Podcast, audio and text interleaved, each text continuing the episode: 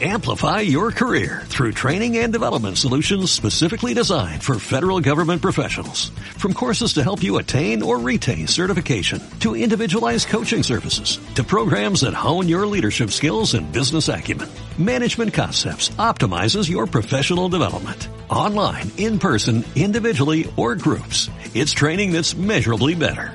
Learn more at managementconcepts.com. That's managementconcepts.com.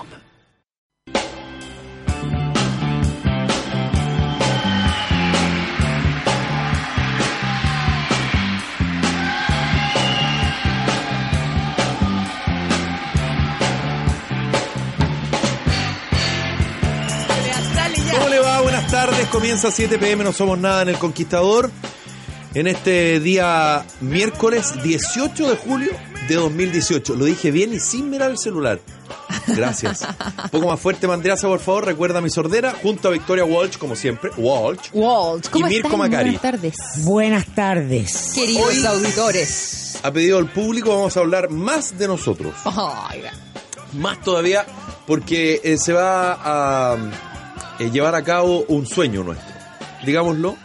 Hacía mucho tiempo que queríamos hacer los, los miércoles astrales. Miércoles Sí, los astrales. miércoles astrales a contar de este miércoles y de aquí a la eternidad. Gracias, querida. Sí, tenemos a Mirko Zulma para conversar acerca de varias Astros, cosas. de pues. los astros. Y bueno, no, no quiero ser como Lucho Jara, es decir, egocéntrico. No, saludo a Lucho, lo queremos.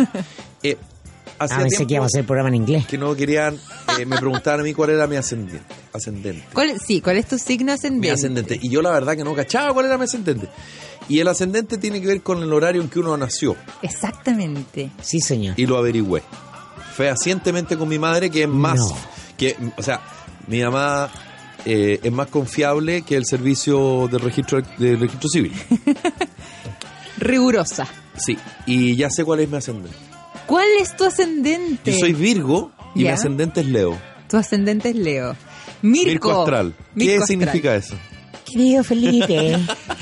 no, tú así vienes a vos, po. Vamos a la música, Rubén. Ah. Este fin de semana voy a estar en Hotel Santiago de Rancagua.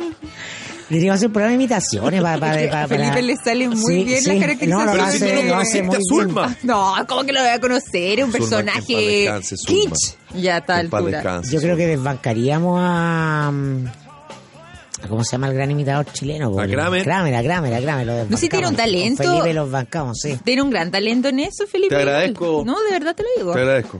Bueno, no tienen nada que decir entonces. Bueno, no, yo, sí, pero por supuesto. ahí- yo ahí comprendí todo, po. Ah, Yo ya. comprendimos de Ahí comprendimos todo. O sea, Felipe es un falso humilde, porque Leo es lo menos humilde que hay. Es que es el Ah, león, se pues, siente el, el rey de centro, la claro, el sol, el centro del universo. Y eh, entonces Felipe es muy humilde. Entonces, claro, eso significa que todavía él no se pone en su- en el lugar que le impli- indica el ascendente, al centro de la cosa. Voy a leer algo. ¿Ves tú? A ver si ustedes están de acuerdo. Tú deberías conducir el programa de la noche, acompañado por los otros conductores, no un trío. ¿No? Oh, claro, eso o sea, es lo que- Felipe el inconsciente de por- Felipe, él siente que él debería ser el conductor y tener otros que lo acompañen, pero él ser el protagonista. Y acá en la radio Claro, me pregunto yo. Bueno, acá es el conductor. Sí, es verdad. No. Acá es, en, Es en la radio es Felipe y sus amigos. Sí, No, obvio. De hecho, ese puede ser el nombre. Yo Claro. trabajo en la noche Felipe y sus en amigos. un trío. Y en la radio en la tarde en un trío. Yo estoy feliz. Y también trío. También, todo. Ya. El ardiente Leo otorga inspiración y un entusiasmo feroz a su personalidad, pero usted siempre conserva sus raíces prácticas bien planteadas y nunca se deja llevar por el sonido de su propia voz. Rar. Leo añade un matiz de calidez y generosidad Oh. a su frío yo, haciéndole Oh. mostrar más fácilmente sus sentimientos. ¿Qué es lo que es eso? ¿Virgo ascendente? Sí? Ah, ya. pero también posee suficientes aptitudes teatrales de Leo para ocultar sus emociones hasta cuando se le antoja. ¿Eres teatral? Amigable, con encanto y cierto toque de levedad. Usted puede convertirse en alguien popular que apenas recuerda a esa tímida violeta que parecen a veces otros tipos de Virgo. Y a pesar de su signo solar, usted no siempre estará contento ocupando un segundo lugar. Me Lo que acaba de decir. sí. ¿Viste? Me quedo No, con lo tímida Violeta. Me quedo con lo de tímida Violeta. Gracias. Su vena crítica se acentúa, pero en positivo, y sus opiniones son bien valoradas.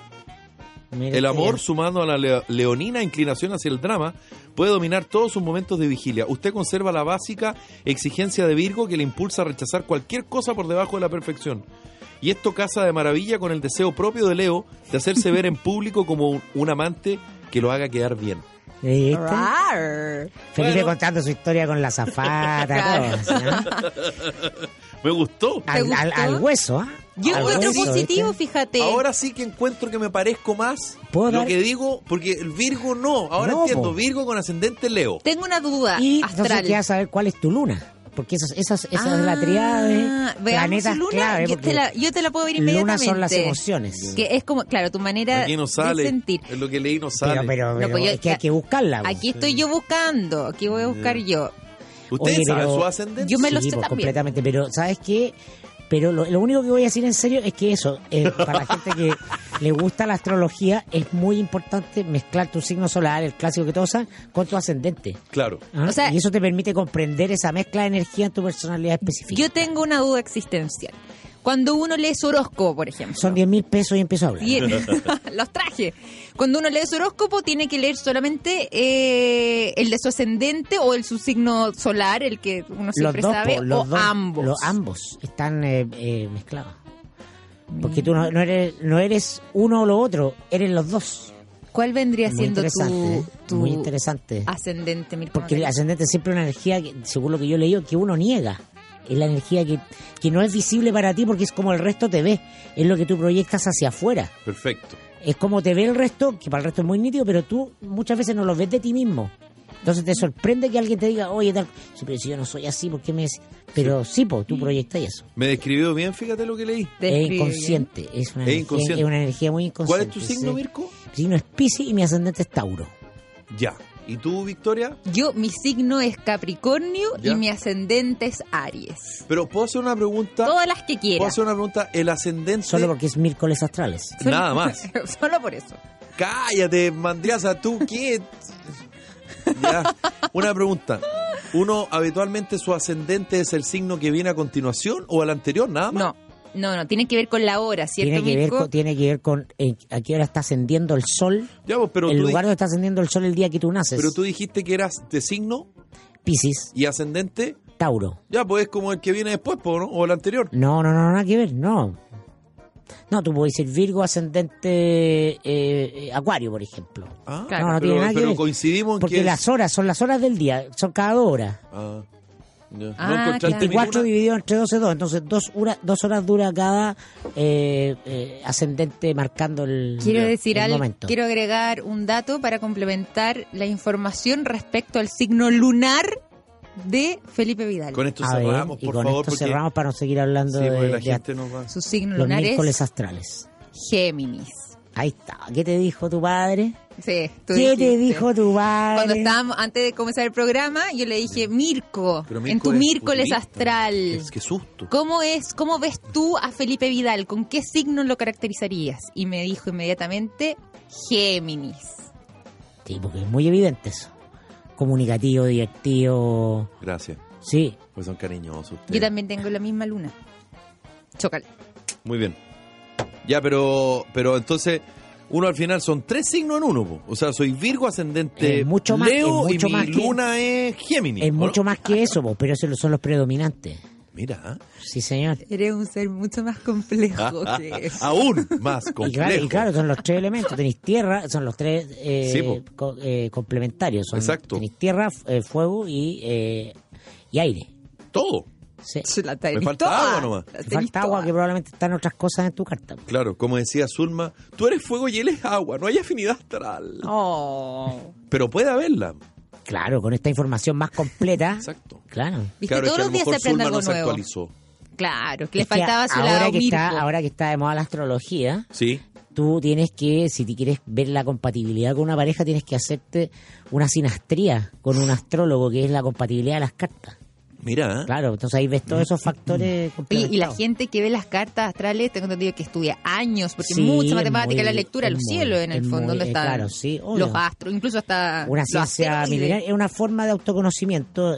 Algún astrólogo ahí muy Por lo tanto, hay un físico argentino que es astrólogo que se llama Eugenio Caruti, que es un gallo sequísimo. Sí. Y ahora que, claro, que la, la carta es un mandala de, la- de las energías con las que eh, viene tu alma y que se van a manifestar en distintas etapas de la vida. además. Entonces tienes que leerla una en relación a otra. No, la gente lo lee parcial, como dice, ah, yo tengo, yo nací tal cosa, soy esto. Y no es así, po, ¿no? Eso es como...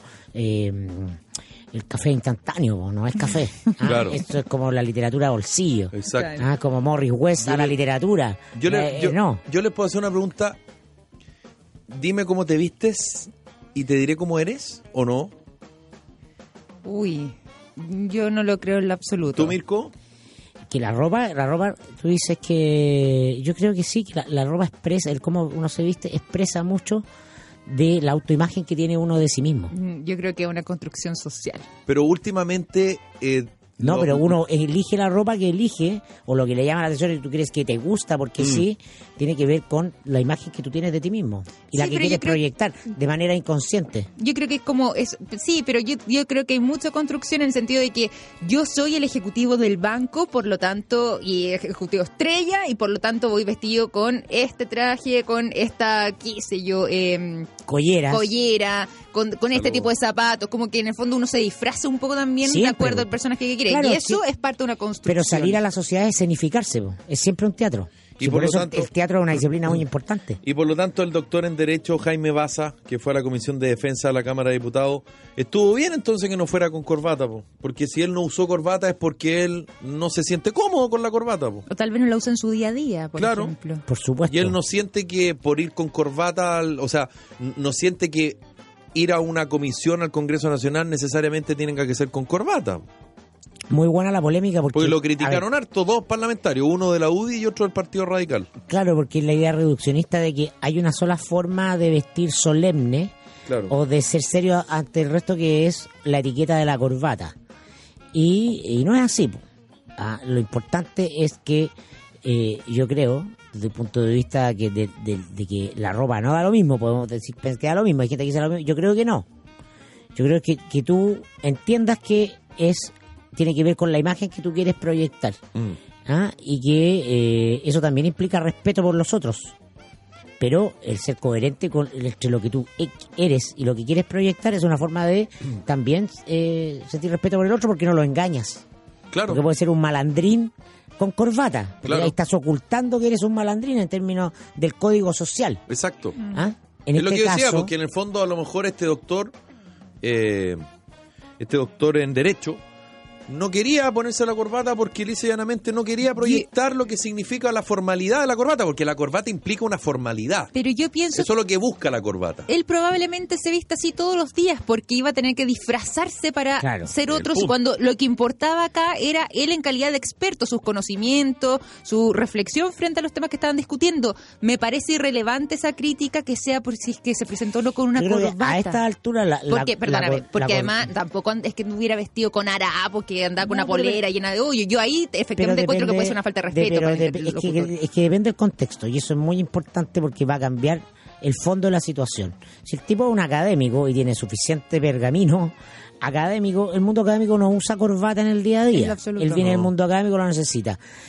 Los diputados que increparon y que perdieron el tiempo durante media hora en la comisión haciendo ver este punto vienen de Diputado la- Pérez del Partido Radical y Urrutia de la UDI. de la cultura burocrática tradicional. El funcionario usa corbata. Claro. Ahora, el, el Parlamento es un lugar de representación. Entonces, representar la diversidad implica aceptar múltiples opciones de vestimenta de quienes vayan. Claro. Por ejemplo, si este eh, señor fuera con ojota, se importaría porque no está la ojota ¿ah? en, el, eh, en, el, en, el, en el vestir tradicional del académico.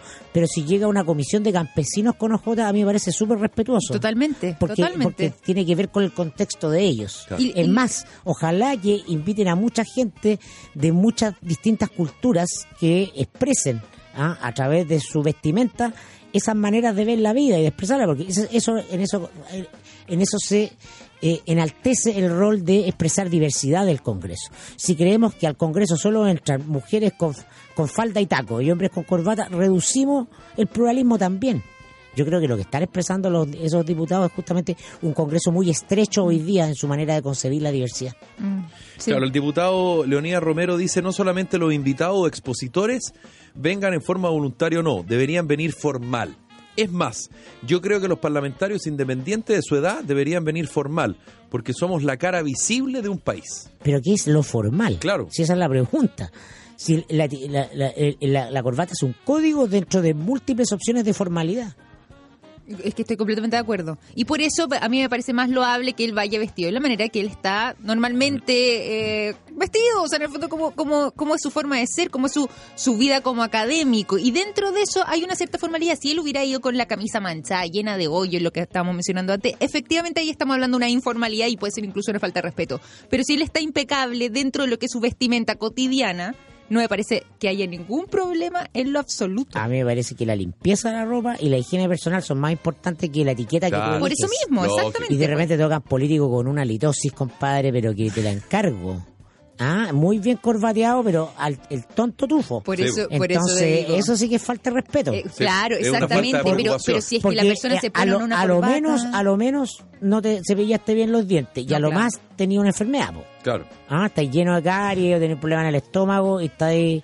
haciendo- Esas cosas sí son importantes. Sí, por eso mismo hay hay que hacer esa diferencia. O sea, en el fondo a mí me parece irrelevante eso, pero si es una persona que está impecable dentro de lo que su vestimenta diaria o Claro. eh, y, y expresa también lo que él es. Yo Ahora, afortunadamente, el, con- el. Congreso ha ganado en eso en el último tiempo, porque por mucho tiempo se homogeneizó en torno a, a- a los estilos y a la forma, y eso también te homogeneiza mentalmente. Mm. O sea, bien, me gusta que esté Florcita Motúa, porque siempre ha sido así, porque expresa lo que es. ¿ah? No sé si será un aporte en lo legislativo, pero eh, pero la verdad es que lo que sí es un aporte desde el punto de vista de la imagen y de la diversidad. Pero Me gusta que Gabriel Boric Eso te Ah, que hoy día lo vi en la mañana y dije que te- te- cómo te fue en la pelea con el león, porque este, estaba con un peinado, con un peinado que parecía arañado. Se peinó con un Pero run eso, run. eso te iba a decir, Sí. esta, esta discusión vuelve a despertar de tanto en tanto. O sea, la tuvimos hace cuatro años justamente cuando Pero Boric, llegó claro, al pero- Congreso pero- pero- Gabriel Boric con Giorgio Jackson. Los dos fueron muy criticados por no ir con conscientemente, corbata. conscientemente se hace un peinado punky. Sí. Ah, y él quiere expresar una visión punky de la política. Además Bien. hubo sendas cartas, me acuerdo, al, Sí, al pues. director del diario Mercurio, hubo crítica, hubo, se gastó harta tinta respecto a la vestimenta de De Gabriel en tanto reflota. Pero no son cuestiones accesorias, yo creo que son sustanciales, que vivimos cada vez más en una sociedad de la imagen, de Claro. la inmediatez de la imagen, y las cosas, las imágenes de las cosas nos, nos simbolizan, nos Pero- expresan, nos representan. Son pero muy que- importantes. que- En la misma discusión, o la misma clave discusión de la, la feminista con las pechugas al aire. Claro. Mm. Eh, yo me quiero detener en, eh, no, no por ser un majadero, pero lo que dice el diputado Romero, que habla de somos la cara visible de un país versus la representatividad. A lo mejor él no tiene claro exactamente qué es lo que es el Parlamento. El tratar de igualar al otro respecto a lo que tú piensas, escudándose en la imagen país, que es como lo mismo que hablan los políticos cuando hablan nosotros que representamos al pueblo. No sé, compadre, tú representas a quienes votaron por ti como diputado. Porque los diputados son eso, los senadores también, O deberían serlo. o deberían serlo. El presidente es distinto, porque al final representa a todos, Mm. ¿no es verdad? Pero cuando tú te arrogas cierta privilegio o cierta característica en nombre de los demócratas de nuestro país, dice la presidenta Bachelet eh, respecto a la carta Lula. No sé, no tengo tan claro porque yo, yo no soy encuestador, no soy Roberto Méndez, pero no creo que todos los demócratas del país estén de acuerdo con lo que ella escribe. Entonces, cuando el diputado Romero Obvio. dice la imagen de... Yo no sé. O sea, la Yo no imagen, sé. de, la, la imagen de Estados Unidos está en el suelo por Trump y Trump usa religiosamente corbata. compadre, Corbata, claro. con Ah, unos la- la- trajes la- que no valen 100 La lucas. O sea- presidenta, la presidenta de Croacia se pone la camiseta de Croacia en una eh, transmisión que va a todo el mundo, está toda la imagen de Croacia jugada Claro. en el partido de la final y, y- y claro, no lleva traje de dos piezas como la señora de Macron, claro, por, ejemplo. Pero, oye, pucha que representa y simboliza cosas, que ella sea como es, que se ponga la camiseta. Mm. eh, entonces, la visión de que la formalidad o la representación se, se- debe circunscribir al uso de corbata es estrecha, pequeña. Por eso, Habla del eh, tamaño de la cabeza, Sí, del no, mundo. yo de- creo que una discusión innecesaria y de hecho, bueno, eh, pues si buscaremos el lado positivo a esto es que nos enteramos también de esta discusión que se realizó eh, en el Congreso a raíz de esto, pero pero si no esto hubiera pasado colado, pero al final queda en lo anecdótico. El- Claro, y, y además el- los diputados José Pérez, Partido Radical, y Osvaldo Rute de la UDI, lo criticaron porque fue sin chaqueta y sin corbata. Y el eh, representante de eh, Revolución Democrática, que fue el que subió el video, que es el diputado, ya, ya lo voy a pillar por acá, eh, se me perdió, ya, pero ya lo voy a encontrar, le pidió al académico que explicara sus méritos y que a juicio y que a su juicio los calificaba, los calificaban para ser invitados voluntariamente a la instancia. Y este caballero dijo, soy abogado de la Pontificia Universidad Católica de Chile, doctor en Derecho de la Universidad de Barcelona, magíster en Derecho de la Universidad de Chile, magíster en Filosofía de la Universidad de Valparaíso. No sé si la corbata agrega algo a lo que tengo que decir, de contestó el señor Baza. A lo Carlos Peña le tiró toda la Tiene biblioteca. toda la razón. biblioteca es que tiene toda la razón, si en este caso es absolutamente irrelevante. Pero a mí me, pero me gusta que se produzca esa conversación. Porque eh, Jorge Brito fue el diputado de Revolución Democrática que grabó esto y que lo invitó a la comisión. A mí me gusta esta- este tema, esta conversación. A mí también. Porque hablamos sobre cuestiones que nos parecen menores, pero son importantes. Y definen nuestro, nuestra relación inconsciente entre nosotros. Ahora- eh, eh, porque Chile es un país donde pesa mucho el cómo te ven, cómo te tratan. Muchísimo. Y entonces sí es importante esta conversación. Bueno, ese ejercicio que se ha hecho innumerables veces respecto a eh, la relevancia y el impacto que genera una persona con delantal blanco. Y de qué manera Eh. también es tratado y uno inmediatamente se pone en, a- cuando hay una persona con un delantal blanco frente a uno, uno inmediatamente se pone una- en una en una por decirlo un puesto más abajo porque eh, uno lo asocia inmediatamente a una figura de autoridad que te va a dar un cuidado. Imagínate lo que representa ahora alguien con sotana. Uy, qué horror, claro. Sí, po. Sí, pues, si, la- razón. si las vestimentas son muy Y importantes. sin ir más lejos, el cuello y corbata en algún momento también va a empezar Oye, el, el uniforme un carabinero, pues ya no pesa lo que pesaba. pues. No. Claro. Es cierto. Ya, les queremos contar algo a esta hora de la tarde. Conoce las últimas tendencias de moda de grandes marcas de Estados Unidos con tallas para ti y para toda la familia. No dejes pasar esta oportunidad de recorrer el Outlet Santa María. Son 4.000 metros cuadrados de tiendas que incluyen oficinas y salas de venta, 120 estacionamientos y acceso controlado. Puedes encontrar sillas de niños para autos, coches, instrumentos musicales y estaciones de juegos infantiles. Ven a conocer Outlet Santa María del Grupo Santa María en Jorge Alessandri, 19.116 San Bernardo. A esta hora les contamos que Cimientos es un programa de habilitación laboral para personas que cumplen condena por infracción a la ley penal. Este programa es cofinanciado por Sense y la Cámara Chilena de la Construcción y se ejecuta por la corporación Cimientos a través de un equipo psicosocial. Cimientos se ocupa además de buscar trabajo para los capacitados y acompañar su proceso de reinserción. Corporación Cimientos, bases para construir. Y si es que tú estás en Calama, en tu viaje de negocios, ¿te gustaría ganar premios en dinero en efectivo? Bueno, te invitamos todos los días jueves de junio, de julio en realidad, a participar del nuevo sorteo Misión Imposible de Marina eh, del Sol Calama. Para ganar solo debes jugar tu tarjeta de socio y eh, jugar en el tablero, donde tendrás la oportunidad de llevarte hasta 12 millones de pesos a repartir. En Calama, la diversión la encuentras en Marina del Sol. Juntos, pura diversión. ¿Sabías que no todas las empresas antidelincuencia te protegen de los robos? Con un 97% de efectividad, Tepillé Empresa y Tepillé Hogar es la única empresa antidelincuencia que te protege de los delincuentes. Tepillé es la única empresa que no graba robos, los evita. En Chile el 96% de los delitos quedan sin condena. No seas tú la próxima víctima, contrata tu tranquilidad en tepillé.cl. Pausa y volvemos.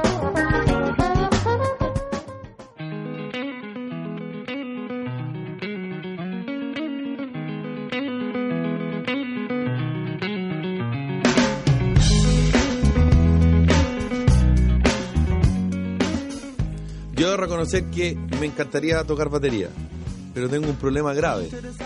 Primero que soy descoordinado y segundo que no tengo batería. Pero tenéis la olla a la casa, po. Sí, que tu pero- señora te deja usarla. Pero para ser batería, para, ser batero Es lo mejor, hay la que olla a la casa. coordinación. Ya, pero O sea, yo alguna vez lo intenté y es muy complicado. Yo igual cuando bailo, como que toco batería y toco guitarra, igual, como todos los. Mueve los dedos así, Claro, y, giro y la patita, pero no sé tocar batería. te Me repito, encantaría. la olla a la casa, agarra la, el cucharón, Sí, pero. ponía una sí, botella de no, vidrio, ah, la, la, la olla y le pegáis, no. Bueno, un día como hoy, en 1962, cuando en Chile ya se había terminado hace poquito el Mundial de Fútbol, nació en Los Ángeles, California, Jack Irons.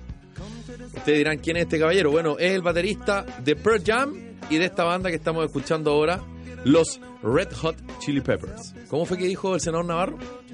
Ah, Los Red Hot. Chili Peppers. Pe- Chili Papers, Red Hot Chili Papers. El primer baterista, por supuesto, Mandriaza, si no, no lo pondríamos. Es una banda de rock alternativo, los Red Hot, y funk rock estadounidense formada en el año 1983 en Los Ángeles, California. A esta hora lo escuchamos en 7 pm, no somos nada, aquí en El Conquistador.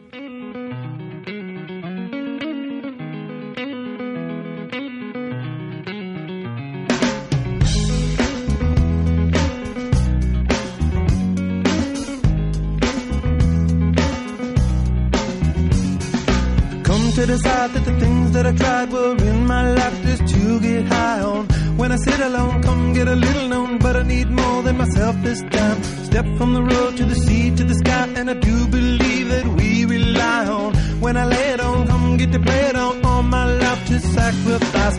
Hey,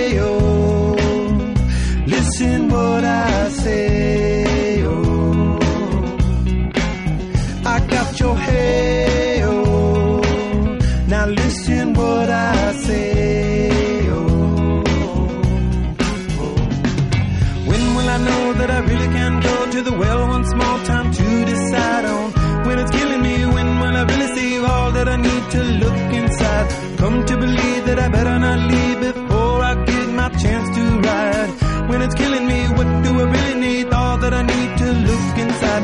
Hey oh, listen what I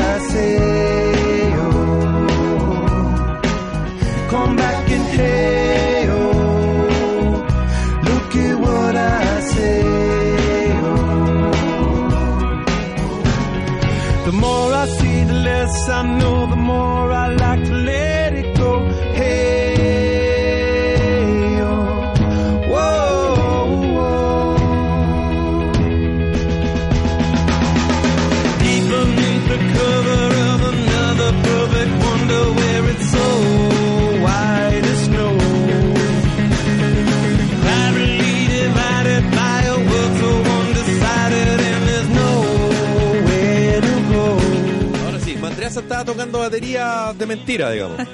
¿Quién no Pero, lo ha hecho? pero tú tocáis batería o carril? Ah, guitarra o, o bajo. Los dos, ya. Y piano también. No te creí la muerte, Sí, no. de él, po. te creí el artista. ¿Tocáis piano, en serio? Ya. No, no. Con- Les cuento algo increíble. Perfect Pool llega con todo al norte de nuestro país, disfrutando su piscina entre 28 y 32 grados. Llame a Perfect Pool al 600 3900 y disfrute su piscina como si estuviera en el Caribe.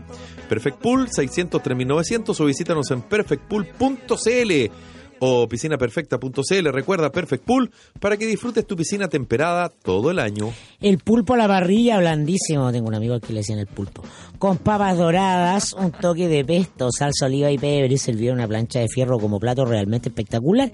De hecho, es el plato más pedido de la carta de la pescadería de Walker en Río.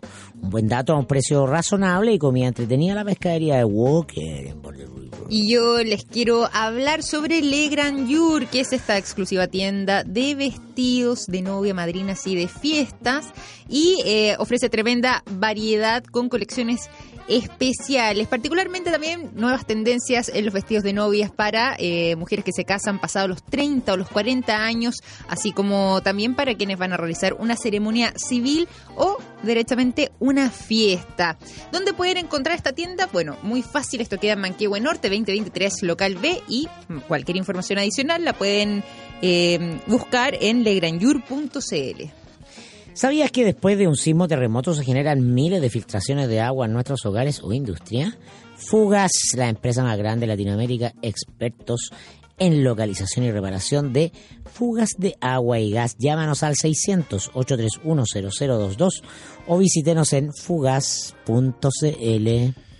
Oye, eh, está la escoba en televisión nacional, ¿ah? Eh, Vietnamizado, decía la prensa hoy día, como Uy. Vietnam.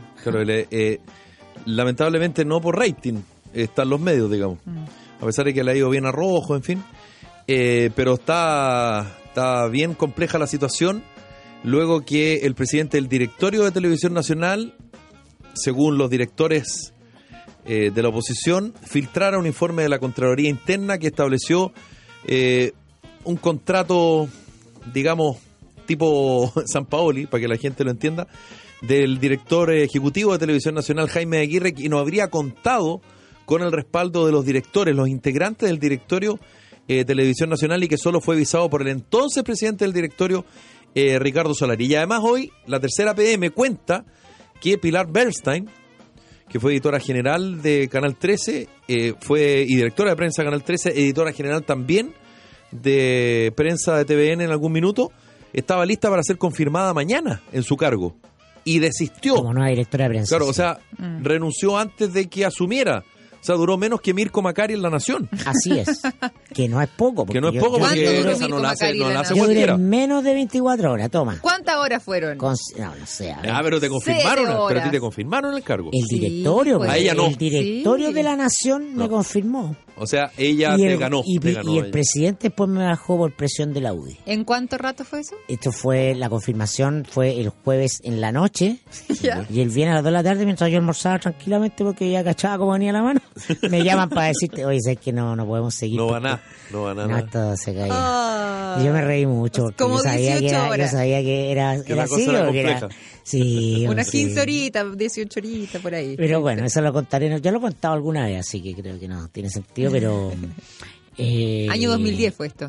Pero toca a alguna gente que está involucrada en la crisis actual. Yo en otro momento lo voy a contar, pero ahí hay manos, las operaciones. Hay, hay grandes operadores metidos aquí. La moneda defendiendo al presidente del directorio, Soro Rego, que Mm. está haciendo su pega, y los directores eh, de la oposición, Máximo Pacheco, eh, Francisco Frey Y Antonio Leal, y Antonio Leal, en pie de guerra. en pie de guerra contra, contra el presidente del Lo directorio. comentamos ayer, no quiero repetirme, pero es evidente que cuando sale la vocera de gobierno diciendo que el, el contrato de Jaime Aguirre o la situación del contrato es de máxima gravedad, el gobierno está respaldando lo que está haciendo Rego. Claro. Ah, Claramente. claramente. Se juega por esa opción. Eh, claramente, y eso es lo notable, que Rego no se está mandando solo, sino que esta, una, esta cuestión está avisada por Piñera. Por lo tanto, tiene que haber un diseño. Ayer lo recordamos también, la relación de Piñera y Jaime Aguirre era muy estrecha. Era la condición que él teni- le, le puso a Claxon para comprar el canal. Chilevisión en su minuto, Piñera a Claxon. Claro. Que se mantuviera Jaime Aguirre. ¿Ah? Y ahora, muy probablemente por el tema que también mencionamos ayer, quiero reiterar, pero para poner el contexto, por si hay nuevos auditores, ¿no? Eh, eh, de las boletas que Jaime Aguirre mandó a Bancar, ¿no? Para que le pagaran su sueldo como gerente de Chilevisión y terminaron siendo pagadas por, eh, ¿cómo se llama? Por eh, Agua Agua Andina y otras empresas, parte del problema. Tres boletas por parte del 15 problema. millones de pesos cada una. no ha llamado nunca más a Jaime Aguirre, claro, que correspondían a su sueldo.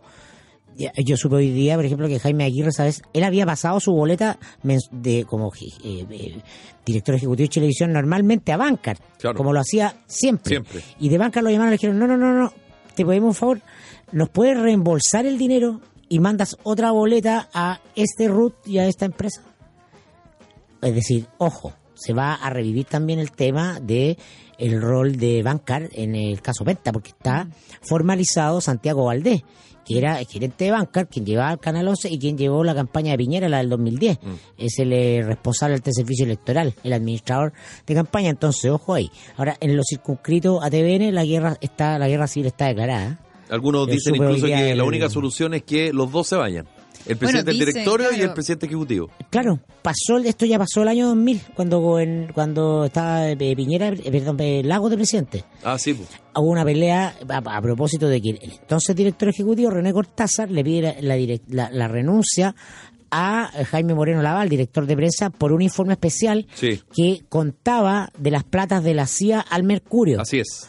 Y va eh, René Cortázar ¿no? al directorio a pedir la renuncia del, pre- del, del director de prensa y el directorio le dice que no. Y sale. Y Claro, necesitaba cuatro votos y no los tuvo y tuvo que renunciar él. él. Tuvo que renunciar él porque no tenía el apoyo. Y después eso escaló. Y entonces Sí. los directores se empiezan a enfrentar, básicamente en ese entonces Farideh Serán, con Bernardo eh, Mate Larraín. Sí. Ah, el tío Bernardo Larraín Mate.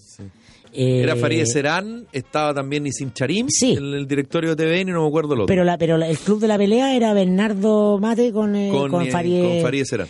Eh, claro, y Sí, entonces se tuvo es que verdad. rearmar todo el directorio. Y Es muy verdad. probablemente eso es lo que vamos a ver ahora. Que se van todos, se va de Aguirre, se va Orrego, se van a ir varios directores, algunos se les agotan a agosto. Claro. A Pilar Vergara, a Antonio Leal y a Francisco Frey se le agota el Se periodo en agota en agosto. agosto. Y eso, y eso tiene que ser negociado en el Senado. Entonces está la crema. Ah, yo supe que hay varios rostros que se quieren ir también. Sí. ¿En A propósito de esto, porque en lo que estamos asistiendo, Piñera va a cerrar el TN por fuera. Ah, eso, esta crisis es terminal, porque sabe, la- cuando fue lo del lago, era una crisis política como esta, pero ahora tienes que sumar una crisis económica. Sí, claro. Entonces, lo del contrato de Jaime Aguirre es simplemente la excusa, porque aclarémoslo a los auditores, lo de Jaime de Aguirre, el contrato de Jaime Aguirre no tiene nada de escandaloso, nada.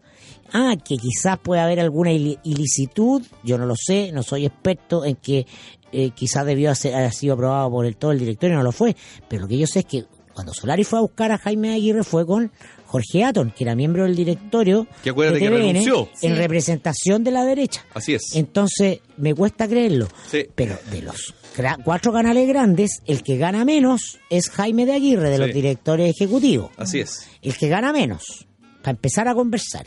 Y una indemnización de 72 millones no es un escándalo cuando a ti te van a buscar en medio de una crisis para hacerte cargo de un canal que está con un déficit tremendo, pero con un problema de pantalla grave. Claro. te- ¿Ah? Lo que pasa es que eso. él lo van a buscar como un cirujano experto. Si usted, señor, tiene un hijo ah, con un problema de, en el cerebro y tiene que operarlo pero- con un buen cirujano rápido, porque si no se le muere, lo que le cobra el médico es relativo. Eso es lo que pasa con Jaime Aguirre. yo estoy de acuerdo, pero hay, hay- hay un punto, creo yo, de colisión en lo que está diciendo Mirko. Hace un tiempo escribió una carta al diario El Mercurio Santiago Pavlovich, hablando respecto a lo que significaba para los trabajadores, para los periodistas, trabajar en televisión nacional. Dicho en resumen, tú no vas a ir a TVN a ganar plata. Yo, yo no estoy diciendo que esté de acuerdo con Santiago Pavlovich, yo estoy diciendo que hay una colisión, si se quiere, de argumentos de y de lógicas. lógicas. Como dice Mirko, Televisión Nacional está en una situación complicada.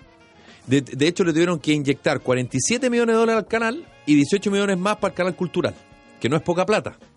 Entonces, hay una colisión en términos de imagen, y acá creo que yo que, está el conflicto. Efectivamente, Jaime Aguirre no es el que más gana, no es escandaloso lo que gana, sino que aparentemente lo que se conflictuó acá es que no se enteraron algunos directores del acuerdo que había.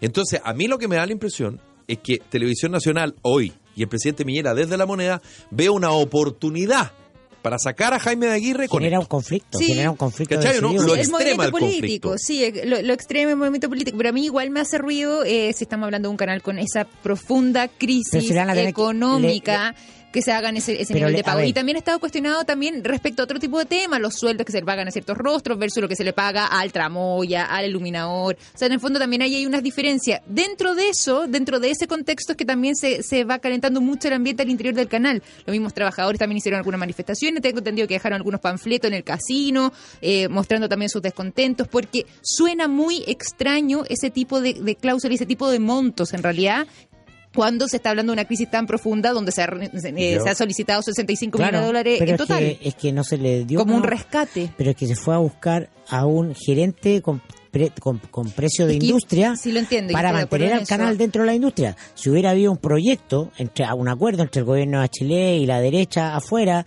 eh, o sea, la derecha en la oposición en ese entonces, para decir, ¿sabes qué? Hagamos vía X, no hagamos TVN, po. Hagamos vía X, vamos a hacer un canal de nicho, chiquitito, hagamos el 13 cable, que, que- que no TVN, 13 cable, eso tiene otro precio.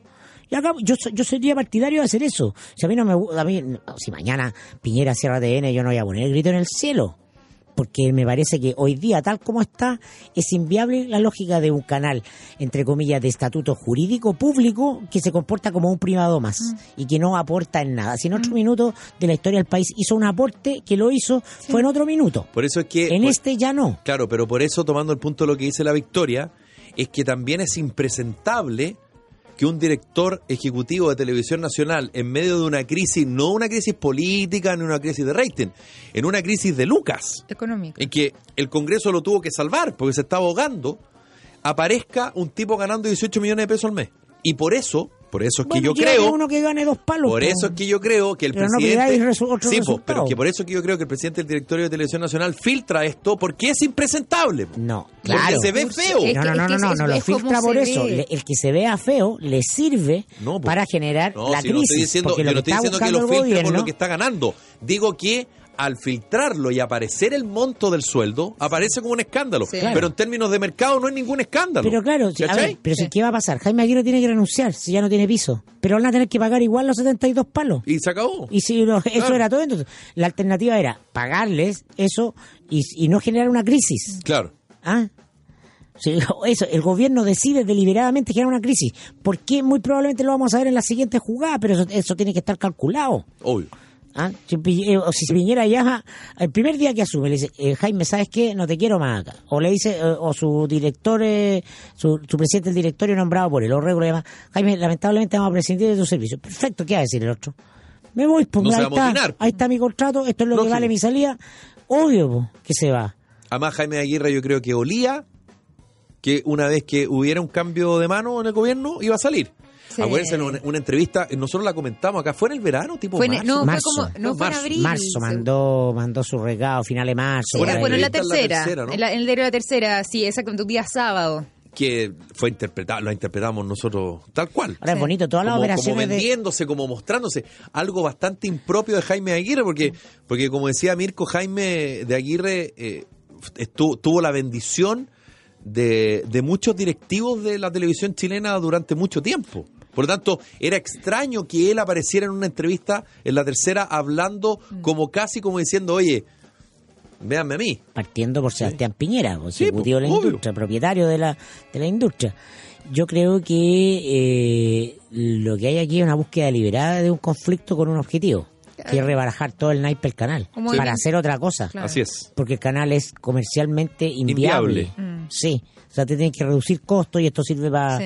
como excusa para achicar y que se vayan los que se quieran sí, ir. no, y completamente. sí. sí. yo también creo que esa es la acción política que hay detrás. tienen que jibarizarlo, claro. Ahora, claro, va a dejar de ser eh, eh, incidente en términos de agenda, porque todavía tiene alguna presencia en regiones, lo que el noticiero No, y, TV. y aparte lo que tengo entendido es que además no, está- como el está conquistador, por supuesto que favor, marcamos pauta, pero No, No, pero además tengo entendido que ha tenido muy buenos resultados este último periodo en lo que podría ser previo al noticiero. el cuatro meses, el, eh, cuatro- el prime los últimos anticipado. cuatro meses está, está estabilizado. Exactamente, sí, está con, este, con estos programas rojos y el programa también de la jueza. Y ahí Le ha, le ha lo- generado un tren programático pero no se sostiene en, en las noticias. Yo no sé, ahí también. Mm. Y, y, bueno, y lo que viene después, en el Prime.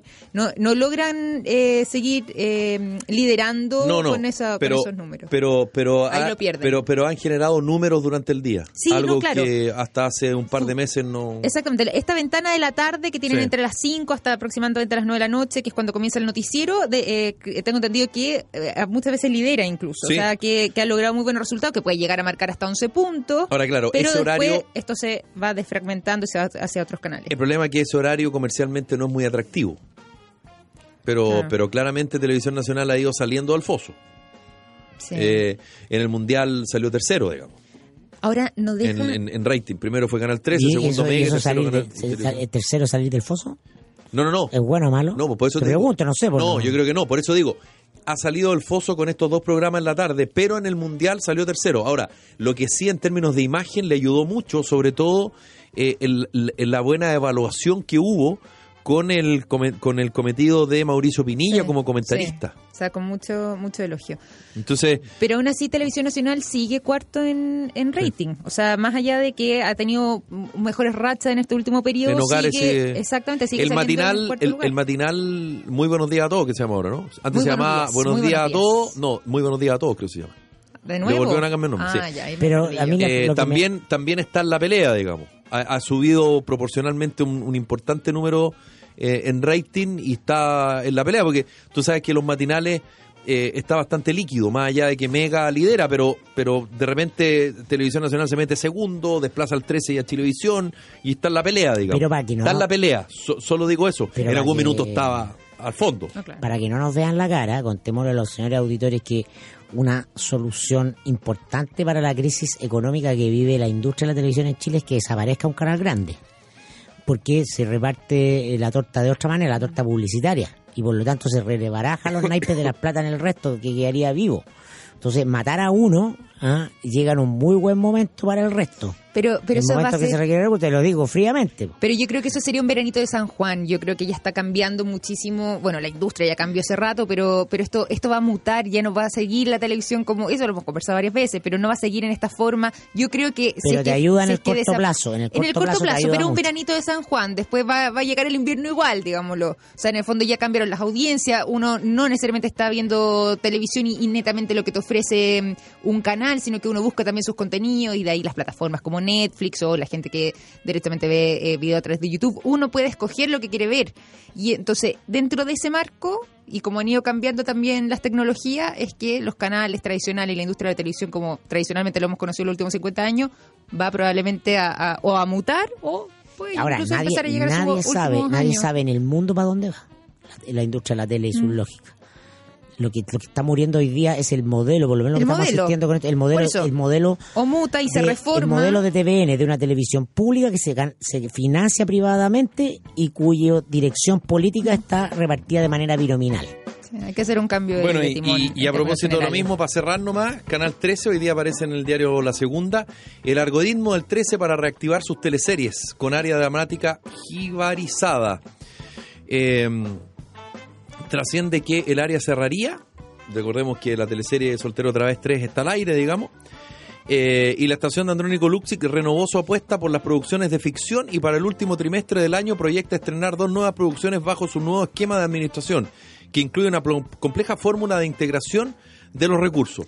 Claramente esto, lo que está pasando en Canal 13 es, es, es acomodarse, creo yo, Yo voy a hablar los con- grandes canales acomodarse a los tiempos, algo Tal que como pasó llegan... con los diarios. Sí, pero yo creo que la televisión llega tres o cuatro años tarde. Canal 13 y Televisión Nacional, sobre todo, llegan dos o tres años Mm. Estoy tarde. de Yo acuerdo. voy a hablar con el señor Señartu para que llevemos nuestro programa en streaming a, a la, a la- a la televisión pública. Sería abierta, notable. ¿Cierto que sí? Sí, Sí, ya. Nos vamos, nos pidió el tiempo, Muy llega el coto, nos reencontramos mañana, que lo pasen súper bien. Chao. Chabela. Amplify your career through training and development solutions specifically designed for federal government professionals. From courses to help you attain or retain certification, to individualized coaching services, to programs that hone your leadership skills and business acumen, Management Concepts optimizes your professional development. Online, in person, individually, or groups, it's training that's measurably better. Learn more at managementconcepts.com. That's managementconcepts.com.